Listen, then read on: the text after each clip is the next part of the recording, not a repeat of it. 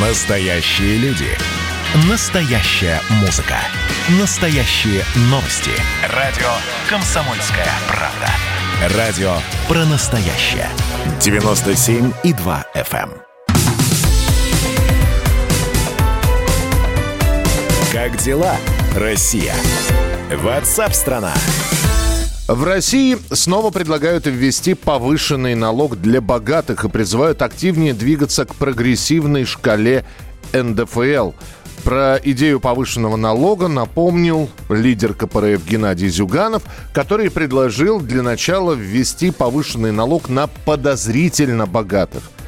Что Геннадий Андреевич имеет под э, этим выражением, я до сих пор не могу понять. Вот человек неожиданно выиграл в лотерею, он подозрительно богатый или, или это без подозрений богатый? Но вообще есть презумпция невиновности. Наверное, незаконное обогащение, ну, точно не КПРФ, это должны правоохранительные органы заниматься. А если человек богатый, ну, слушайте, у каждого есть какие-то права. Вот подозрительно богатый это что? Мне это, это просто вопрос пока в пустоту. Ну и, э, значит, в продолжении темы как раз э, председатель Федерации независимых профсоюзов России Александр Шаршуков высказался э, о прогрессивной налоговой шкале. Вот у нас Александр Владимирович сейчас на прямой связи. Александр Владимирович, приветствую вас, здравствуйте. Э, добрый день, но заместитель председателя все-таки. Заместитель председателя. Ну, мы вас повысили немножко. Нет, не надо. Не надо. Я еще не готов. Хорошо. Зам, зампред Федерации независимых профсоюзов. А, скажите, Александр Владимирович, вот а, сейчас прогрессивная шкала уже действует. Я напомню, что с 1 января 15% для граждан с доходами от 5 миллионов рублей в год. Это человек, который получает больше 400 16 тысяч в месяц платит 15%. Вы, вы какую шкалу предлагаете? Ну, смотрите, во-первых, э, отнесясь к вашей фразе насчет того, что неизвестно, откуда Зюганов взял термин подозрительно богатые.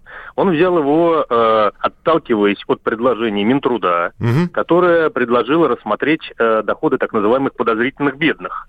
Но в том смысле, что у людей вроде бы собственность есть, но они, тем не менее, претендуют на пособие там, на ребенка, на социальные выплаты и прочее, прочее. Да-да-да, как раз вот. на прошлой неделе обсуждали это, вот, да. Поэтому, поэтому в данном случае это такая вот, что ли, игра слов. Но я как бы не состою в коммунистической партии, э, вот, э, и кстати, как и в «Единой России». Но я могу сказать, что, в принципе, в данном случае я с Зюгановым согласен. Более того, мы достаточно давно предлагали, я имею в виду мы, это профсоюзы российские, э, возвратиться к той практике, которая уже была в России.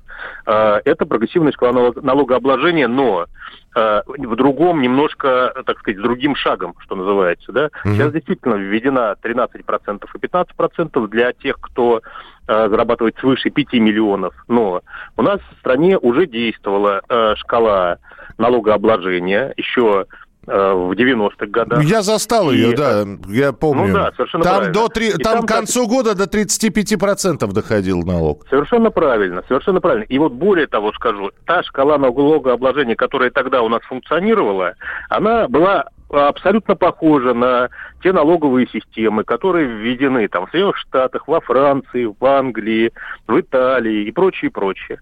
На определенном этапе нам сказали, что то, что э, ну, для того, чтобы у нас капиталы из страны не бежали, чтобы, э, так сказать, пресловутые богатые люди легализовали свои доходы, давайте введем плоскую шкалу налогообложения, э, вот эти 12%, и э, тогда э, бегство капитала будет остановлено. Но на практике мы столкнулись с тем, что этого не произошло. Как деньги выводили, собственно говоря, ну мы же с вами э, слышим сообщения СМИ, да, такое, такое-то количество капиталов утекло из страны, обратных возвращений, в общем-то, поток, обратный поток, он не настолько мощный, да, то есть вопрос заключается в том, насколько эта тема сработала. И еще один очень важный вопрос. Вот мы говорили тут подозрительно бедные, подозрительно богатые, но э, вообще-то существует еще та, следующая практика, когда для тех бедных, которые реально бедные, то есть для людей, которые получают, ну там в данном случае на уровне МРОТа, угу. да, который сам по себе небольшая цифра, вообще э, на уровне или ниже, вообще нормальным было бы обнулить ставку. налога, потому что с чего им платить эти самые налоги на доходы, если этих налогов практически нет, доходов, прошу прощения, практически нет. Тогда, Это Александр Владимирович, да, по- тема. Позвольте, да. позвольте тогда вопрос. Ну вот, э, э, ага. хорошо. Я просто застал, 97-98 год, как раз это прогрессивная угу. шкала. Вот, и, э, честно говоря, да, вы все правильно говорите, это было, но там было чудовищное количество людей, которые, в общем-то, в серую работали, в черную, в общем, уходили от налогов. Плоско... Вы понимаете, проблем... да. Да, я с вами полностью согласен, но вы же смотрите, сейчас о чем правительство говорит? О том, что сейчас огромное количество людей точно так же работающих в серую. То есть размер э, людей, которые гаражная экономика, так называемая, угу. и прочее, да, они точно так же не платят налоги, вообще никак несмотря на плоскую шкалу налогообложения. Так может быть проблема заключается не в, не в ней, не в том, что э, как бы она, то есть она стимулирует недостаточно, знаете, наверное, нужно идти э, и как бы иск... вот сейчас, допустим, последние цифры по Китаю, да, по поводу того, что типа ему за э, 40 лет удалось вывести из состояния бедности около 700 миллионов человек.